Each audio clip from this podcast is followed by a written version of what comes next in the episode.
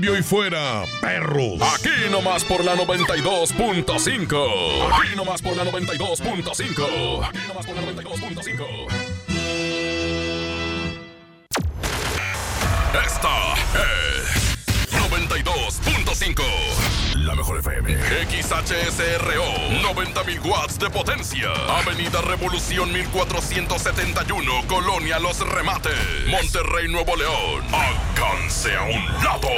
Que nos estamos consagrando. Aquí no más. 92.5. Concepto MBS Radio. Titulares del día. Muy buenas tardes. Encuentran el cuerpo de una mujer calcinada en Tamaulipas. Todo apunta a que puede ser la joven que desapareció en Montemorelos con su bebé de cuatro meses. El menor no ha sido localizado. Genera movilización policíaca hallazgo de un hombre sin vida. Su cuerpo estaba desnudo y presentaba múltiples heridas. Esto ocurrió en el municipio de Montemorelos. En información local, aseguran autoridades del estado que no van a permitir que taxistas adheridos a la CLOC realicen disturbios nuevamente. Advierten que habrá sanciones y severas. En información nacional, después del fallido operativo en Culiacán, Sinaloa, asegura el presidente Andrés Manuel López Obrador que se dará más relevancia a los trabajos de inteligencia como parte de la estrategia de seguridad para detectar posibles ataques a la ciudadanía. Le informaremos. En información internacional, Cámara de Representantes de Estados Unidos vota a favor para que el presidente Donald Trump sea investigado con miras a su destitución. MBS Noticias Monterrey presenta Las Rutas Alternas. Muy buenas tardes, soy Judith Medrano y este es un reporte de MBS Noticias y Waze. Accidentes. Nos reportan en MM del Llano y Soazoa un percance vial. Un segundo choque ocurre en Constitución y Cuauhtémoc, esto es en el centro de la ciudad de Monterrey. Le recordamos el cierre de la calle Pedro de Alba entre Universidad y Barragán, esto es dentro de las instalaciones de la Universidad Autónoma de Nuevo León. Clima. Temperatura actual 16 grados. Amigo automovilista, le invitamos a realizar alto total en los cruces ferroviarios. Que tenga usted una extraordinaria tarde.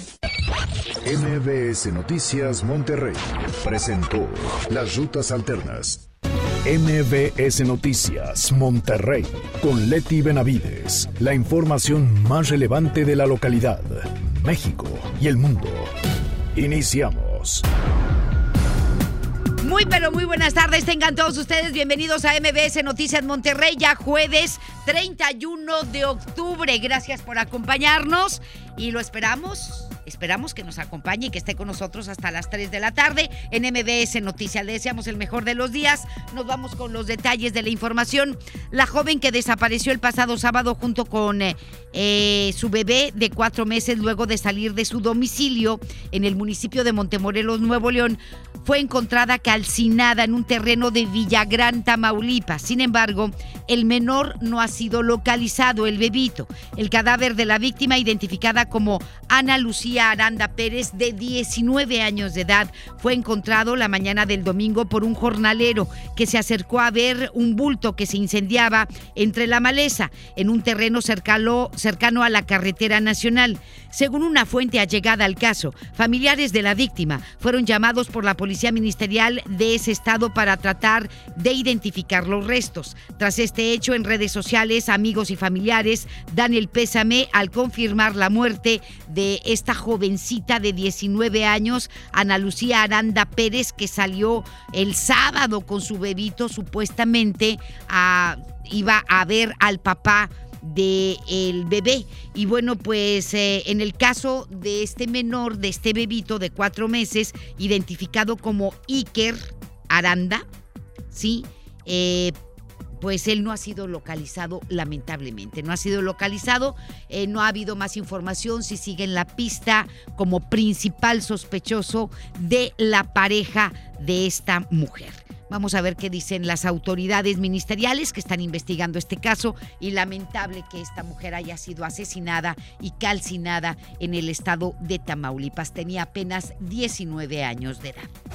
El cuerpo de un hombre desnudo fue encontrado ayer en una brecha, también en Montemorelos, Nuevo León. El hallazgo se reportó alrededor de las 5 de la tarde, en una brecha conocida como Felipe Ángeles, a la altura de la avenida Capellanía, cerca de la colonia Centenario. Al lugar llegaron policías municipales, quienes a su vez solicitaron el apoyo de una ambulancia. Socorristas de la Cruz Roja llegaron al lugar del hallazgo, confirmaron que este hombre ya no presentaba signos vitales. La víctima tenía entre 25 y 30 años de edad, no ha sido identificada y no se encontró ninguna pertenencia del occiso. Peritos de la Fiscalía General de Justicia en el Estado llegaron a la escena del crimen para recolectar evidencias.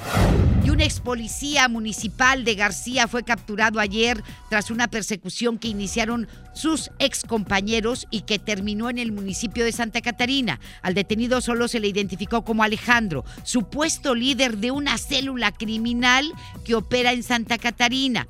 Esta ex policía de García, los hechos se registraron en la carretera García cuando policías municipales notaron en actitud sospechosa al conductor de una camioneta. Tras marcarle el alto, este hizo caso omiso. Se dio a la fuga hacia la avenida Las Torres, ingresando a la colonia Bosques de la Huasteca en Santa Catarina, donde fue detenido. Una fuente policíaca informó que el sospechoso era buscado por su implicación en diversos delitos, entre ellos el robo con violencia y también el robo de vehículos de carga.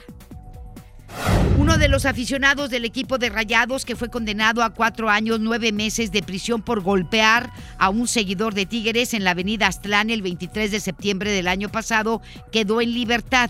Cristian, de 29 años de edad, quedó libre luego de que los hermanos Alan, Aarón y Ángel David se entregaran a las autoridades el pasado 27 de septiembre. De acuerdo con las autoridades, en septiembre se solicitó la condena condicional tras reparar el daño a satisfacción de la víctima pues eh, el juez le concedió la libertad. Cabe mencionar que durante el tiempo que estuvo detenido, su familia realizó eventos con venta de comida y refrescos para recaudar la fianza que le habían pedido para reparar el daño. Al, aficionado Tigre que resultó con severas lesiones. Y bueno, ya cuando se entregó a Lanarón y Ángel David, que son los, eran los principales eh, sospechosos y eran los que estaba buscando la autoridad porque ellos fueron los que golpearon salvajemente a este seguidor de Tigres, pues dejan en libertad a Cristian. Era, pues su, su, su detención estaba condicionada, ¿sí? Por eso lo dejaron en libertad. Cuando terminaba un acto oficial por la entrega de una ambulancia que Bomberos de Canadá donó al municipio de Cadereyta, se escucharon detonaciones presuntamente por un arma de fuego a cuatro cuadras a unas cuadras, perdóneme usted, del lugar. El evento se llevó a cabo en las instalaciones de emergencia ubicadas en el Boulevard Independencia en el sector conocido como La Loma. El cónsul comercial de Canadá en Monterrey, Frederick Caldwell y el alcalde Ernesto Quintanilla daban entrevista a los medios de comunicación. En ese momento, cuando estaban dando la entrevista, pues escucharon al menos cinco supuestas detonaciones de arma de fuego, imagínese usted, bien cerquita del lugar del evento. Tras escuchar los presuntos disparos, ni el cónsul ni el alcalde se inmutaron. Ellos siguieron dando la entrevista, pero cuando unas mujeres empezaron a caminar apresuradas, para protegerse dentro de las instalaciones de servicios de emergencias, el alcalde dio por finalizada la entrevista y mejor se resguardaron. ¡Qué horror! Estás escuchando a Leti Benavides en MBS Noticias. Esta mañana el Congreso del Estado presentó una denuncia contra las agresiones cometidas ayer por parte de los taxistas de la CROC que golpearon severamente al guardia de seguridad del Congreso y no se vale. Judith Medrano nos tiene todos los detalles sobre esta denuncia que ya presentaron los diputados contra estos taxistas. Adelante mi querida Judith, muy buenas tardes. Gracias, Leti. Buenas tardes. Por los actos de violencia que se registraron en el Congreso del Estado, el presidente del Poder Legislativo, Juan Carlos Ruiz, presentó una denuncia penal en las instalaciones de la Fiscalía General Autónoma. Esto, Leti, por los delitos de lesiones y daño en propiedad institucional. En esta denuncia, de hecho, se relata que de manera violenta los taxistas intentaron ingresar al recinto legislativo y para tal efecto agredieron al personal que se encarga del resguardo de las instalaciones. Entrevistado antes de ingresar ante la autoridad judicial, Juan Carlos Ruiz comentó que la violencia no es un recurso para realizar sus peticiones. Escuchemos al presidente del Congreso local, Juan Carlos Ruiz. Pues tenemos videos de diferentes ángulos que tiene el Congreso. Eh, estamos anexando una redacción de todo lo que sucedió, fotos de lo que pasó y de los daños que causaron. ¿A cuánto ascienden los daños? Tenemos que hacer eh, posteriormente una Valoración. una valoración. Eh, uno de los empleados que recibió golpes le hicieron un dictamen médico y lo mandaron con un especialista. Te comento, Leti, que cerca de 200 taxistas agremiados a la CROC de Osvaldo Serna Servín y de Fuerza Estatal Taxistas demandaron la destitución de funcionarios estatal- estatales. Se detuvieron los operativos que realiza la autoridad y se agiliza la creación de la ley de movilidad. De no cumplir sus demandas, los manifestantes declararon el día de ayer que quemarían autos y hasta el cierre de aeropuertos y carreteras. Ante ello, el diputado panista pidió a la autoridad municipal y estatal estar atentos. Escuchemos de nueva cuenta Juan Carlos Ruiz. Pues espero que haya tomado nota eh, la autoridad eh, municipal y estatal, porque ellas son las que resguardan y cuidan a todos los ciudadanos. Insisto, en el Congreso del Estado de Nuevo León es la Casa del Pueblo y generalmente siempre hay ciudadanos atendiendo algún tema, escuchando alguna propuesta o bien solicitando alguna intervención o presentando alguna iniciativa. Te comento, Leti, que esta mañana se reunieron Osvaldo Serna Servín con el secretario general de Gobierno, Manuel González, y el secretario de Seguridad Pública, Aldo Fassi Suazua. Él salió, pues ya hace unos momentos, salió molesto, dijo que las reuniones eh, o las negociaciones estaban rotas con el gobierno y bueno, ¿qué es lo que van a hacer? Ellos dijeron que van a, eh, pues van a bajarle de tonos, ya no van a hacer las protestas o las manifestaciones que tenían considerados, como ya los habíamos mencionado, el cierre de carreteras, aeropuertos y también eh, la quema de autos, lo que sí van a hacer o por lo que se pronunciaron tras esta reunión con la autoridad estatal es que dicen que van a realizar algunas huelgas de hambre. Hoy por la tarde se van a reunir con algunos agremiados eh, de diversas organizaciones de taxistas para ver qué es lo que van a hacer en esta situación. Por lo pronto, y dicen, van a iniciar una huelga de hambre y van a hacer otras acciones que ya se las estarán comentando a los agremiados de los diversos grupos de conductores de automóviles de alquiler. Leti, esa es mi información. Muy buenas tardes. Muchísimas gracias, muy buenas tardes. Gracias, Judith. Buenas tardes. Y ante las protestas de los taxistas, el gobierno estatal aseguró que no van a tolerar actos de violencia. Va a haber sanciones, van a estar severas si siguen causando destrozos, violencia y estragos entre la sociedad. Nos tiene las declaraciones nuestro compañero Denny Leiva y nos vamos con él. Adelante, mi querido Denny, muy buenas tardes. Muy buenas tardes, Leti. Así como lo comentas, ante estas protestas por parte de los taxistas de la CROC, el secretario general de gobierno, Manuel González, aseguró que continuarán sancionando a quien se encuentra operando de manera irregular. Tras los hechos registrados ayer en el Congreso local, el funcionario indicó que la administración reprueba rotundamente la actitud violenta por parte de los taxistas. Además, aseguró que de volver a registrarse otro acto de violencia o cierres viales, actuarán con todo el peso de la ley. Sobre esto escuchamos a Manuel González. Bueno, lo que nosotros les vamos a plantear a los señores taxistas es que deben de respetar la ley y que si alguno de ellos no está cumpliendo con ella, con la ley, pues será sancionado, que esto seguirá pues siempre contra aquel que esté de manera irregular trabajando. Nosotros invitamos a estos grupos a que en la concordia, con la relación, la buena relación que el gobierno tiene con todas las agrupaciones, nos sentemos a dialogar y veamos siempre las soluciones. Ese tipo de actitudes son rechazadas y si continúan actuaremos con todo el peso de la ley, como ayer íbamos a hacerlo, aceptaron Ayer. la comisión y vinieron a platicar conmigo, pero al ellos querer bloquear una calle nosotros los vamos a retirar. Por último, el funcionario señaló que se espera que al final del periodo ordinario de la actual legislatura local, la ley de movilidad estatal quede finalmente aprobada. González Flores aseguró que no lleva ni un retraso y que todo va de acuerdo a los tiempos del Congreso estatal. Mi querida Leti, así las cosas con el gobierno del estado, seguiremos muy al pendiente de más información. Muchísimas gracias, Denny. Buenas Gracias. Y el gobierno del estado confirmó ayer que vetará la reforma a la ley estatal de salud, pero respetando el derecho del personal médico a la objeción de conciencia. El secretario general de gobierno, Manuel González, argumentó que buscarán establecer que cada institución de salud tenga personal sin objeciones para garantizar la atención de los pacientes. Dijo que tomaron como ejemplo eh, pues a la Ciudad de México, donde se estableció con toda precisión que pueden coexistir los dos derechos. González agregó que se respetará el derecho a la objeción de conciencia, pero sin dejar de atender la salud de la población. Hoy se firmó un convenio de colaboración entre el Instituto Estatal de los Adultos Mayores y la Comisión Estatal de los Derechos Humanos. ¿De qué se trata este convenio? Giselle Cantú nos tiene todos los detalles. Adelante, Giselle. Muy buenas tardes.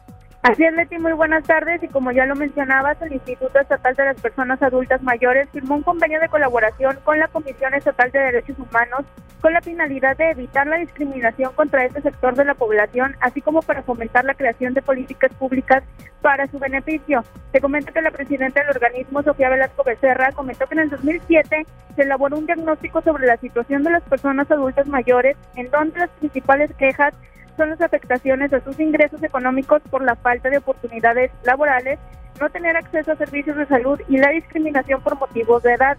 Por ello es que se dio este acuerdo para eliminar estas barreras a las que se enfrentan para poder ejercer sus derechos. Escuchemos a la presidenta de la Comisión Estatal de Derechos Humanos, Sofía Velasco Becerra.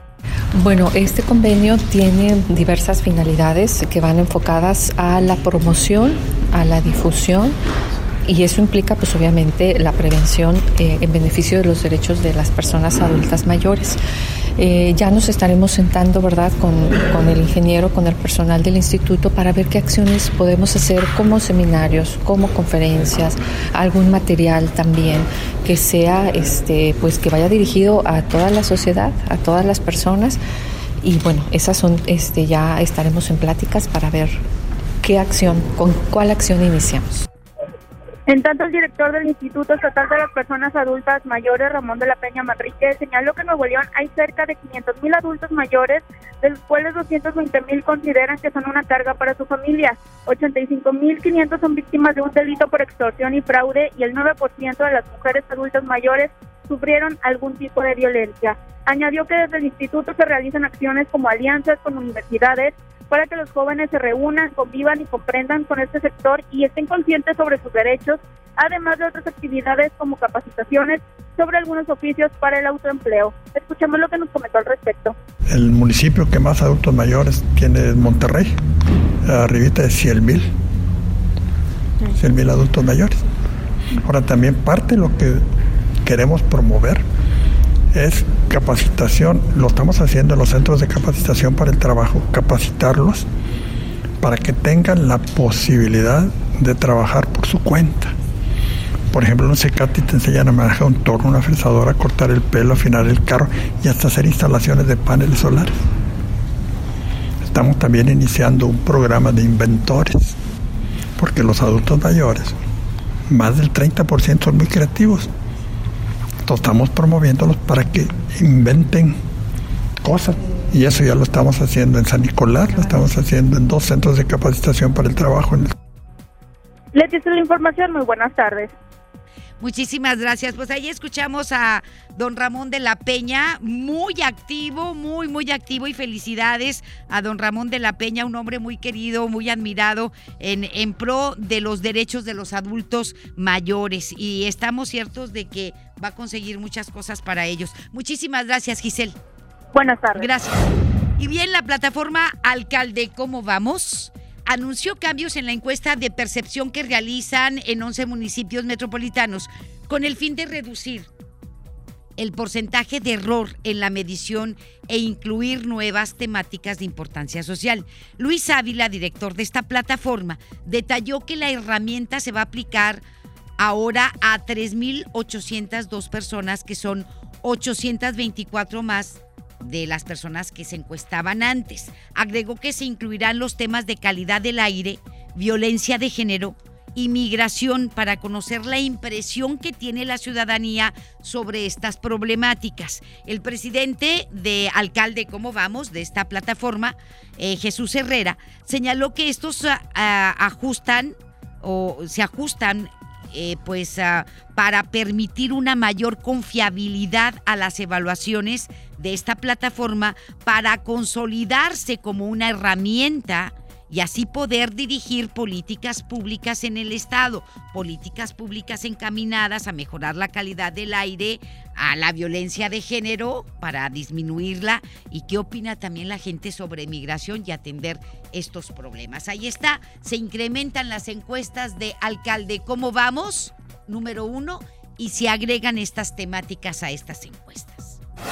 Y el municipio de Santiago fue reconocido a nivel nacional por promover y mejorar las actividades culturales, esto como parte del apoyo al turismo de la localidad. Eh, este premio se entregó en el Foro Cultural del Tianguis de Pueblos Mágicos en su edición 2019, el cual se realizó en la ciudad de Pachuca Hidalgo. A nombre del municipio, el alcalde Javier Caballero reconoció el esfuerzo de los ciudadanos que en colaboración con la administración municipal luchan por preservar y enaltecer las actividades turísticas y culturales de la zona. Algunas de las actividades que fueron reconocidas en esta edición fueron la exposición de altares, eventos ah, pasados como Navidad Mágica y sesiones de videocamping, eh, perdón, videomapping que se realizan en la plaza principal del municipio de Santiago, Nuevo León. Más adelante en MBS Noticias Monterrey. Asegura el presidente Andrés Manuel López Obrador que su gobierno no recibió órdenes de Washington para llevar a cabo el operativo en Culiacán. Ah. Además, el Ejecutivo Federal señaló que la estrategia de seguridad se enfocará en temas de inteligencia para detectar posibles ataques contra la población. Qué bueno que ahora sí van a utilizar la inteligencia. Regresamos. La información continúa después de esta pausa. Estás escuchando MBS Noticias Monterrey con Leti Benavides. Mejor regresa a la vida estrenando un amigo kit de Telcel. Compra uno de los equipos participantes, regístrate y juega en el micrositio Regresa a la vida para ganar uno de los autos o motos. Himalaya es la mejor opción para escuchar y descargar podcast. ¡Aprovecha las ofertas de locura! ¡En los tres días de frutas y verduras de Esmar! Aguacatejas a 39.99 el kilo. Tomate saladet primera calidad a 19.99 el kilo. Plátano a 12.99 el kilo. Elote pieza a 1.99. ¡Con Aplican restricciones. Hoy hay gasolinazo de la mejor FM. Tenemos litros y litros de gasolina para ti. Te esperamos a las 4 de la tarde. Sucursal Palacio Federal, Avenida Benito Juárez, número 416, centro de Guadalupe. Ven con tu calca de la mejor FM bien pegada. Si eres de los primeros, gana litros y litros de gasolina. Patrocinado por Good Price Gasolineras. Sí, a veces sientes que no hay salida. Que nadie te oye. Ni te ve, ni le importa si estás triste o enojado. O a lo mejor no quieres decir nada. Porque no sabes qué te está pasando. Pero siempre hay opciones. Si necesitas ayuda, búscanos. Arroba línea de guion bajo la vida en Twitter o la línea de la vida en Messenger de Facebook. Aquí te, escuchamos cualquier día a cualquier hora. Juntos por la paz. Estrategia Nacional para la Prevención de las Adicciones. Gobierno de México. En Walmart encuentra todo lo que necesitas para pasar un Halloween monstruoso a precios bajos. Variedad de dulces como Club Ricolino, Chocolates Nestlé o Chocopiñata desde 430 gramos a solo 99 pesos cada uno. En tienda o en línea, Walmart. Lleva lo que quieras, vive mejor. Come bien. Regresamos con más información.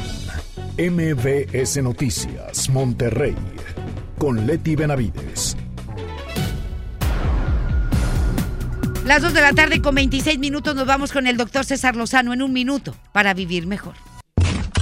Un minuto para vivir mejor con el doctor César Lozano. Si le preguntaran a los padres qué esperan de sus hijos, uy, empezaría la letanía, que sean hombres de bien, que sean respetuosos, que sean amorosos, que mm, cuando crezcan sean buenos padres y demás. Mira, no terminaríamos la lista, pero nos hemos preguntado qué es lo que esperan ellos de nosotros, los hijos de nosotros. Comprensión. Estoy seguro que es lo más difícil, ponernos en los zapatos de ellos. El respeto. Así como nos exigimos, nosotros exigimos respeto, ellos también exigen el respeto de nosotros hacia ellos. Apoyo. Cuando alguien se siente apoyado, su autoestima es más alta y lo que más deseamos es que nuestros hijos tengan una autoestima sólida. Ah, que los escuchemos. Y no solamente los sermoniemos, porque es muy típico. Papás sermoneros en lugar de papás que también saben escuchar. Y que los orientemos sin necesidad de decirles específicamente qué es lo que tienen que hacer, porque es bueno que ellos también tomen sus propias decisiones. ¿Qué piensas sobre esto, papá, mamá? ¡Ánimo! Hasta la próxima. En Información Nacional.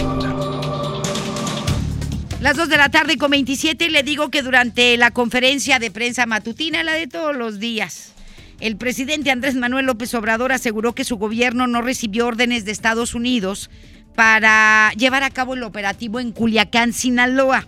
También señaló que no fue un error que la Guardia Nacional no participara en este operativo para capturar a Ovidio Guzmán. Rocío Méndez nos tiene la información como todos los días desde la Ciudad de México y dijo que este operativo fue organizado también por el secretario de la Defensa Nacional y que él no sabía nada. Se lavó las manitas. Nos vamos con Rocío Méndez hasta la Ciudad de México. Gracias, Leti. Muy buenas tardes. Cuestionado sobre si la orden de captura con fines de extradición de Ovidio Guzmán fue por instrucciones de Washington cuando el actual régimen ha descartado una persecución de capos de la delincuencia organizada, el presidente Andrés Manuel López Obrador enfatizó que su gobierno no recibe instrucciones del vecino país al norte. Nosotros no recibimos órdenes de Washington. Sí, porque en una de esas sale hasta en la portada de que nos instruyeron y que por eso se actuó. Reiteramos el compromiso de entregar toda la información para que no haya especulaciones. En el marco de la fallida captura de Ovidio Guzmán del pasado 17 de octubre en Culiacán, el secretario de la Defensa, Luis Crescencio Sandoval, consideró que no es un error el que la Guardia Nacional no llegó al sitio porque en su movimiento el grupo fue agredido en un cruce de avenidas y debió responder a la agresión. El titular de la Sedena remarcó que el personal militar que había llegado a aprender al presunto delincuente se retiró por determinación del Gabinete de Seguridad ante la violencia desatada y la falta de una orden de cateo. Se veía un poco falto de seguir el proceso legal, inclusive lo que se estaba viviendo, lo que nos estaban informando de la situación. Y como todavía no teníamos la parte de complemento para el, proceso legal, pues no decidimos retirar al personal de manera colegiada. Se analiza en el gabinete de seguridad. A las 18.49 se retira la fuerza. Dejan al presunto delincuente ahí en el punto. Nunca es movido de ahí, se retira. Nuestra Fiscalía Militar está haciendo su investigación para poder determinar si nuestro personal tiene alguna responsabilidad y tendrá que ser castigado en base a lo que la propia Fiscalía realice. Es el reporte al momento. Pues muy bien, y le comento que hace unos momentos el gobierno de los Estados Unidos eh, afirmó que ninguna agencia y ninguna institución norteamericana participó en el operativo que realizó el gobierno mexicano en Culiacán, Sinaloa, el pasado miércoles 17 de octubre. Ellos dicen, nosotros no participamos, ¿sí? El pasado 17 de octubre. Para, eso fue jueves, fue jueves, para ser exactos. Dice, nosotros no participamos, ninguna de nuestras agencias, ni la CIA, ni el FBI, ni ningún militar, nada. Es lo, es lo que aclara el gobierno de Estados Unidos. No tenemos nada que ver porque si se hubieran metido uf, otro, otra historia estuviéramos contando, ¿verdad? Pero bueno, el presidente Andrés Manuel López Obrador aseguró esta mañana que como parte de la estrategia de seguridad de su gobierno se dará más relevancia a los trabajos de inteligencia. Qué bueno, para detectar posibles ataques contra la ciudadanía. O sea, antes no la utilizaron. Es evidente, evidente que no. Es, es evidente que no. ¿Sí? No hubo inteligencia. Agregó que el Estado mexicano tiene posibilidad de enfrentar cualquier situación contraria a la sociedad. Vamos a escuchar.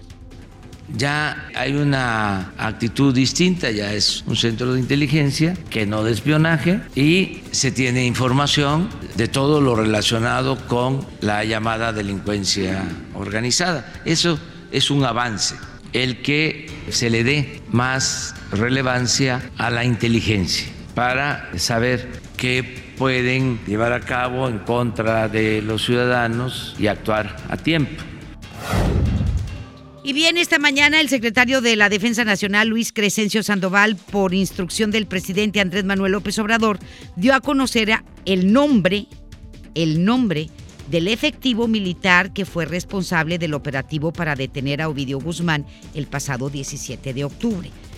Por razones de seguridad, ¿sí? nosotros, MBS Radio y Noticias MBS, no va a dar a conocer el nombre de este mando militar para no poner en riesgo su integridad. ¿Sí? Ellos sí, nosotros no. O sea, ¿cómo lo ponen de pechito, señores? ¿Sí? Eh, ellos dieron a conocer el nombre de este efectivo militar. Nosotros, MBS Noticias, no lo vamos a dar a conocer por cuestiones de seguridad de él y de su familia, para no poner en riesgo la integridad de él y la de su familia. Le comento que Crescencio Sandoval agregó que toda la información del operativo se entregó ya a la Fiscalía Militar y este órgano será el responsable de realizar las investigaciones correspondientes. Ellos sí dieron el nombre, pues yo no sé, pues si están tan preocupados por la integridad de las personas, ¿por qué ponen en riesgo la vida de un efectivo militar al dar a conocer su nombre y el de su familia completa? Eso se calla. ¿Sí? Porque ellos sí lo dieron a conocer. Nosotros no lo vamos a hacer. Y el secretario de Seguridad y Protección Ciudadana, Alfonso Durazo, compareció hoy ante el Pleno de la Cámara de Diputados y entregó el informe de labores de la dependencia a su cargo. Comentó que nunca como ahora en todo lo que va en su corta existencia, el actual gobierno había sido sujeto de tan dura crítica en materia de seguridad. Ay, pues es que se ponen de pechito, señor Durazo. Y todavía lo que les falta, porque se ponen entredicho después de las imágenes que nos mostraron ayer en esta conferencia a nivel nacional del operativo, si realmente son las imágenes de ese día. Y si realmente son las personas de ese día. Porque usted compara las fotos del Ovidio que detuvieron y del Ovidio que aparece ayer en el video y no se parecen, ¿verdad? Y ya están empezando a dudar. La gente es muy suspicaz, muy aburto, muy floresca, Florence ¿Sí? A lo mejor algo le copiaron, ¿verdad? A la administración de Felipe Calderón. ¿Se acuerda de todo el show que armó la Procuraduría General de la República con respecto a la detención de Flores Casés? Y ese fue el motivo, porque todo fue un show armado, ese fue el motivo por lo cual ella salió libre. ¿Sí? Y ya están em, eh, empezando a especular de que todo fue un show montado y de que el tipo que aparece en el video no tiene nada que ver con el tipo que nos presentaron hace 12 días en fotografías detenido Ovidio Guzmán López. No se parecen. Se parecen, pero no son los mismos. Es más, no tiene ni el mismo pelo. el, el del video estaba bien peinado, bien peinadito y rasuradito. Y el que te presentaron hace 12 días, para nada. Entonces, ya están empezando las especulaciones y señor Durazo, la crítica todavía no termina. Durazo Montaño agregó que un tropiezo táctico como el de Culiacán no invalida la estrategia de seguridad. Dice, el tropiezo eh, pecata minuta, si no, no fue nada. Somos bien fregones. Ah, ah. Y mandaron a Ovidio, dicen que lo mandaron a su casa tómate tu lechita, ya duérmete. Sí, con todo, sí. Aquí está su niño. Regáñelo. Regaña a su niño. dele un zape. Dele unas nalgadas. Casi creo que le dijeron eso, ¿verdad? Pero bueno, vamos a otra cosa. La Sala Superior del Tribunal Electoral del Poder Judicial de la Federación resolvió que no se va a pronunciar sobre la constitucionalidad de la reforma que amplía el mandato de dos a cinco años del morenista Jaime Bonilla como gobernador de Baja California.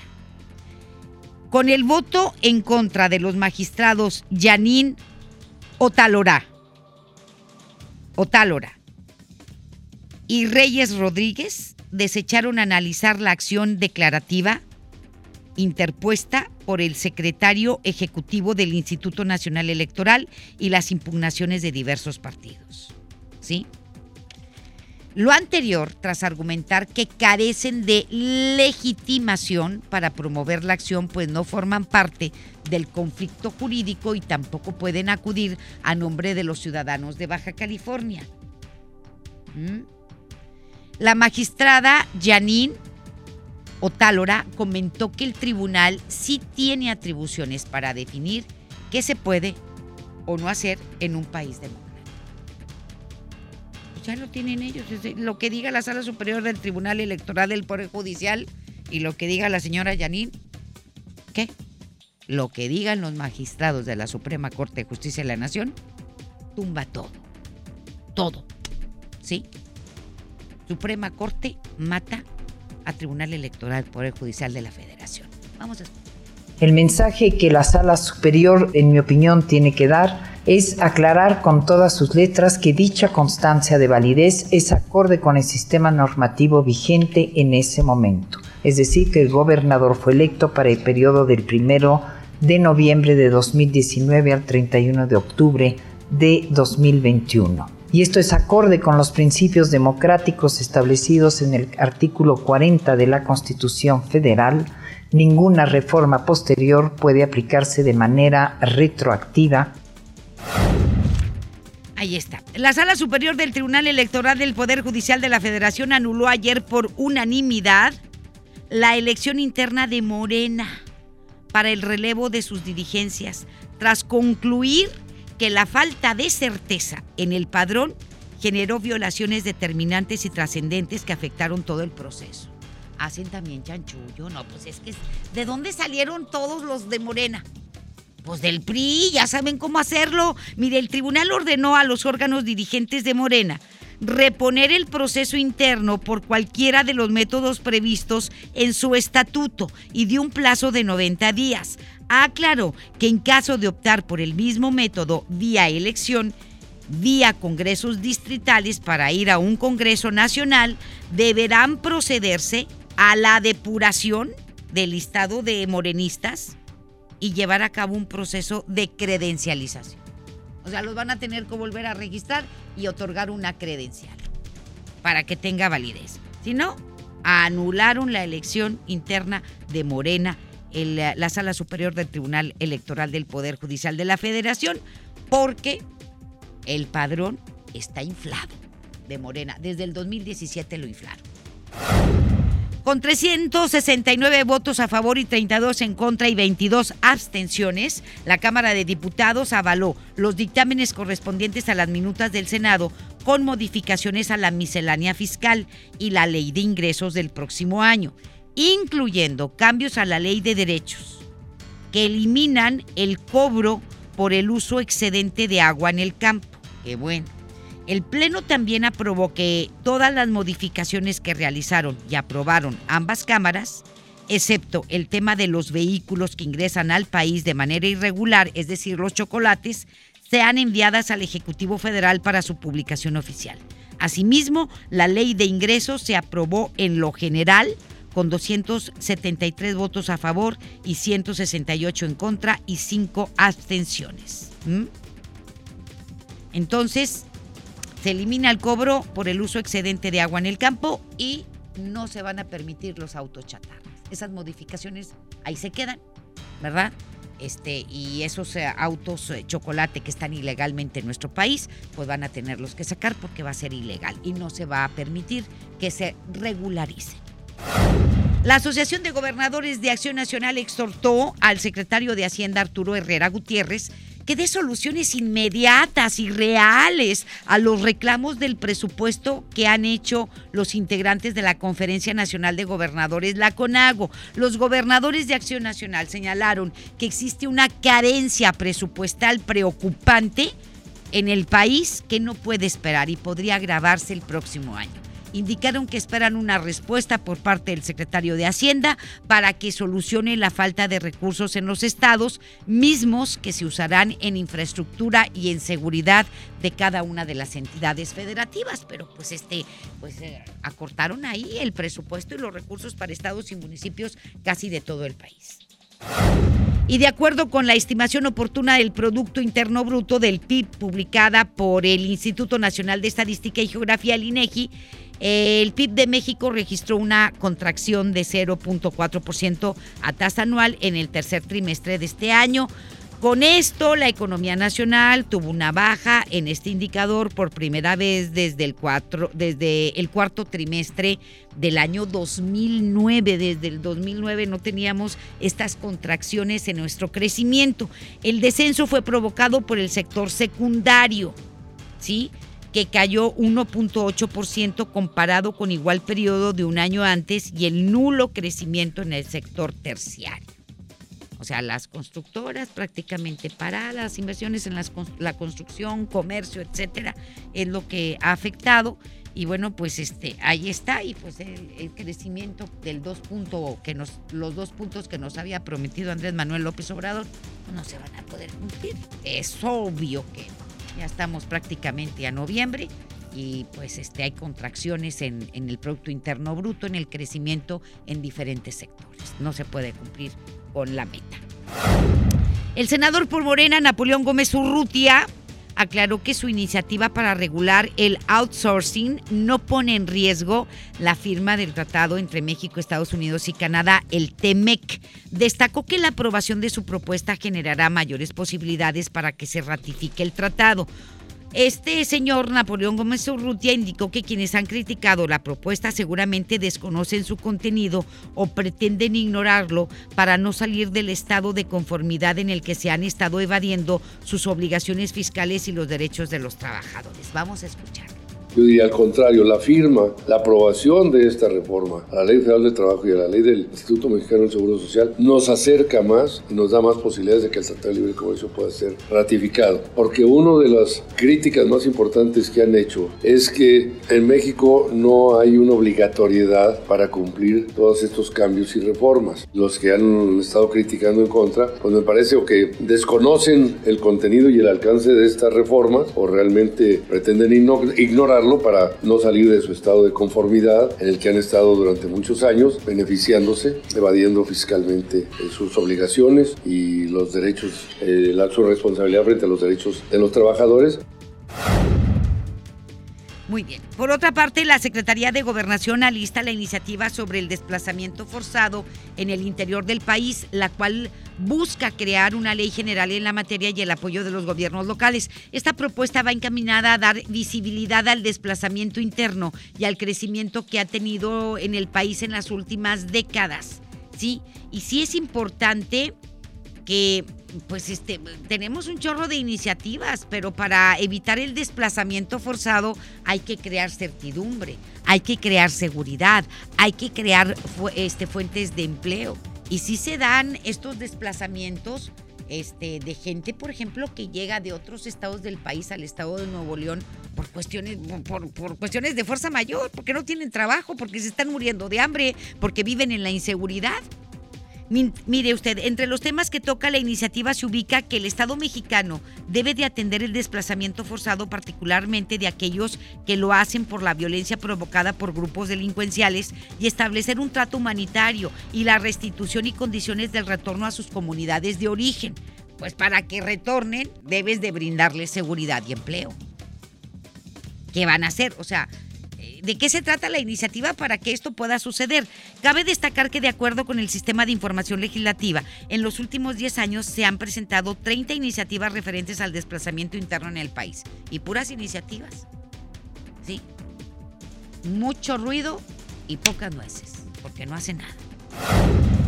Y bien, nos vamos con más información. Víctor Alberto Barreras Castro, cuyo nombramiento como cónsul en Las Vegas fue suspendido por el canciller Marcelo Ebrard luego de que se diera a conocer que existe una denuncia por estupro formulada en el año 2011, sostuvo que es inocente. Aseguró que la familia de la supuesta víctima se retractó, por lo que nunca hubo sentencia ni fue encarcelado. En entrevista para la primera emisión de MBS Noticias, Barrera Castro habló con nuestro compañero Luis Cárdenas y dijo que la menor mintió por enojo y pretendía que sus padres se enfrentaran contra él. Vamos a escuchar a Barreras Castro. Eh, es un tema que en su momento eh, yo participé con las autoridades para esclarecer cualquier tipo de detalle que hubiera en mi contra. Eh, me presenté las veces necesarias para aportar las pruebas que legitimaban mi, mi situación. Al pasar de los días, la familia decidió desistir de la denuncia, puesto que habían recapacitado en el tema de que pues no era verdad o habían actuado en un momento de arrebato y de enojo por un señalamiento de la, en este caso menor en ese momento, y que no se habían detenido a ver si era verdad o era mentira.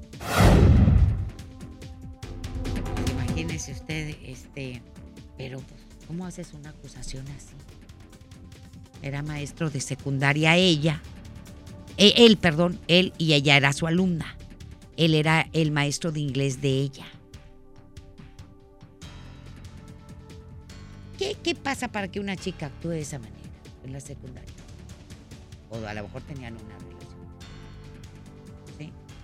¿Sí? Fue de mutuo acuerdo. Exactamente. Fue de mutuo acuerdo. Y si ella lo acusó de eso, a lo mejor porque la dejó, pero era una menor de edad y este tipo era un adulto. ¿Sí?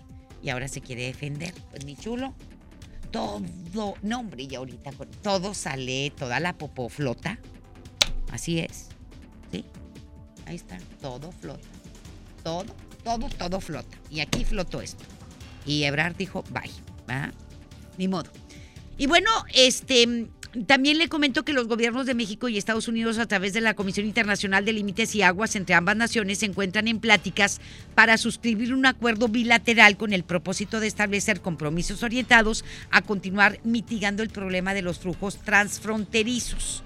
La Cancillería indicó que en una primera etapa México va a destinar recursos para rehabilitar las plantas de bombeo ubicadas en la ciudad de Tijuana, Baja California, mismas que, captan escurrimientos antes de su cruce hacia Estados Unidos.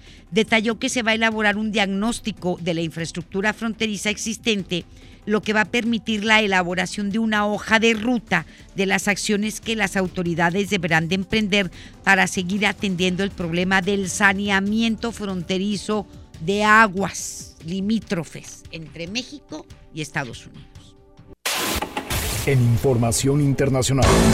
Pues fíjese que la Cámara de Representantes del Congreso Federal de los Estados Unidos informó que se aprobó la primera resolución para definir los procesos judiciales y poder llevar a cabo el juicio contra el presidente de ese país, Donald Trump. Con un total de 232 votos a favor y 196 en contra, se logró llegar a esta acción, por lo que a partir de la próxima semana se va a abrir al público las audiencias en el Capitolio donde asistirán los testigos por el escándalo con Ucrania. Dicha decisión fue tomada luego de que el día de ayer, durante el interrogatorio realizado a tres diplomáticos por los legisladores demócratas, un miembro de la Casa Blanca alertó sobre las maniobras del presidente con el gobierno de Ucrania. Ante esto, la Cámara de Representantes del Congreso Federal estadounidense informó que se aprobó la primera resolución para definir cuáles serán las reglas judiciales y poder llevar a cabo el juicio contra Donald Trump. Luego de esto se dio a conocer que los legisladores citaron a otros tres nuevos testigos, entre los que se encuentra el ex asesor de Seguridad Nacional en Estados Unidos, John Bolton, quien tendrá que declarar el próximo 7 de noviembre. Y se me hace que a lo mejor sí se fregan a pelos rojos, ¿eh? Porque todo parece indicar que la verdadera ganadora de las elecciones en los Estados Unidos fue la señora Hillary Clinton. Y que este tipo hizo trampa muy al estilo México, pero ayudado por el extranjero. Mm. Pero bueno, por los rusos sí. Nos vamos a hacer una pausa y volvemos con más. La información continúa después de esta pausa. Estás escuchando MBS Noticias Monterrey con Leti Benavides. Hoy en City Club. Regresamos con más información. MBS Noticias Monterrey con Leti Benavides. Son las 2 de la tarde con 56 minutos. Pues en sustitución de Toño Nelly le voy a dar la información deportiva, ¿sí? Este, le voy a hablar pues lo, lo que siempre habla Toño, de Tigres y de Rayados. ¿sí? De Tigres y Rayados y pues qué le digo que los dos equipos ganaron, ganaron ayer, este los Tigres eh, ganaron eh, pues un gol, un gol a cero a Toluca y lo pone muy cerca de la calificación, ¿sí? Y esto fue un gol de Sal, ¿de qué? De Salcedo. Perdónenme usted porque no vi el partido de Carlos Salcedo. Fue un cabezazo, un cabezazo que dio el triunfo al equipo de los Tigres que jugaron ayer aquí. No, ya estaba lleno el estadio a pesar del frío y a pesar de que era entre semana, se llenó el estadio. Y también los, los rayados por fin ya vieron la, la luz, sí. Por fin. Los rayados, este, pues, eh, derrotaron al Pachuca y están a un punto de la zona de la liguilla. Oye, qué suertudos. ¿Con quién se juntan los rayados? ¡Qué bárbaros! Si no estaban, estaban, este, pero pues llorando bastante, pero ahora ya están a punto de entrar a la, a la liguilla. Y le digo que, este, fueron, ganaron tres goles a dos en el estadio de Hidalgo, ¿sí? Allá en, en Pachuca. Y le ganaron a, a pues a los, a al Pachuca, ¿verdad? O sea, a los Tuzos del Pachuca. Y pues este, ya lo sabe, pues los dos equipos están ahorita rachados y los dos equipos están a punto de entrar a la liguilla. Lo invitamos a que escuche, el que sí sabe de deportes y de fútbol, Toño Nelly, de 4 a 5 de la tarde a través de la mejor la 92.5. Él le va a detallar y le va a desmenuzar, este, y le va a hacer el análisis completo de estos dos partidos y de la tabla también de la Liga MX. Acompáñelo, por favor, de 4 a 5 de la tarde. Ya nos vamos, muchísimas gracias por su atención. Que tenga una excelente tarde y lo esperamos mañana en punto de las 2.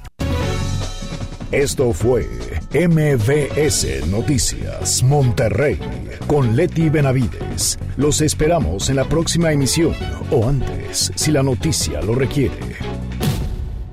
Atención, mucha atención. Si usted tiene problemas de hígado, ácido úrico, próstata, disfunción eréctil y muchos padecimientos más, le traigo el mejor producto que ayudará a que usted viva una vida sana, plena y además con mucha energía y vitalidad. Sí, vitalidad.